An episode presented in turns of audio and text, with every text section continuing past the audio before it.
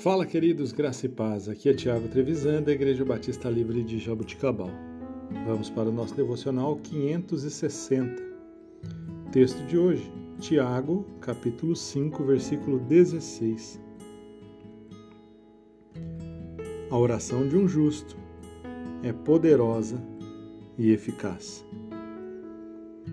Irmãos, a Bíblia está repleta de exemplos onde orações fervorosas foram atendidas. Por exemplo, Ana não conseguia engravidar, mas o Senhor respondeu à sua oração e ela deu à luz a um menino. Samuel tornou-se um grande profeta.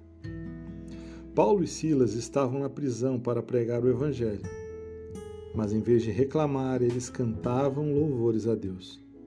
Sua intenção foi revertida inteiramente por meio da oração e eles foram libertados da prisão. Pedro também foi preso por pregar o Evangelho. A igreja se reuniu e orou, e em poucas horas as suas orações foram respondidas e ele foi libertado. O profeta Elias orou e a chuva parou. Mais tarde, três anos depois, ele orou novamente e a chuva voltou a cair. Ele era um homem de oração e Deus respondia às suas orações. Podemos ouvir histórias como essas e pensar: ah, mas essas pessoas eram pessoas de fé. Eu sou apenas uma pessoa comum. Certamente Deus não ouve minha oração como ouvia a delas. Será que isso é realmente verdade?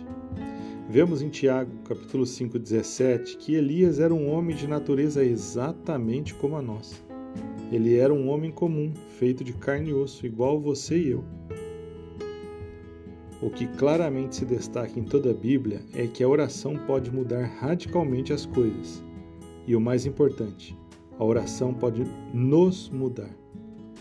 Mudar o nosso interior e mudar a forma como nós enxergamos as coisas. Porque a oração pode nos transformar. Deus te abençoe, tenha um excelente dia. Em nome de Jesus.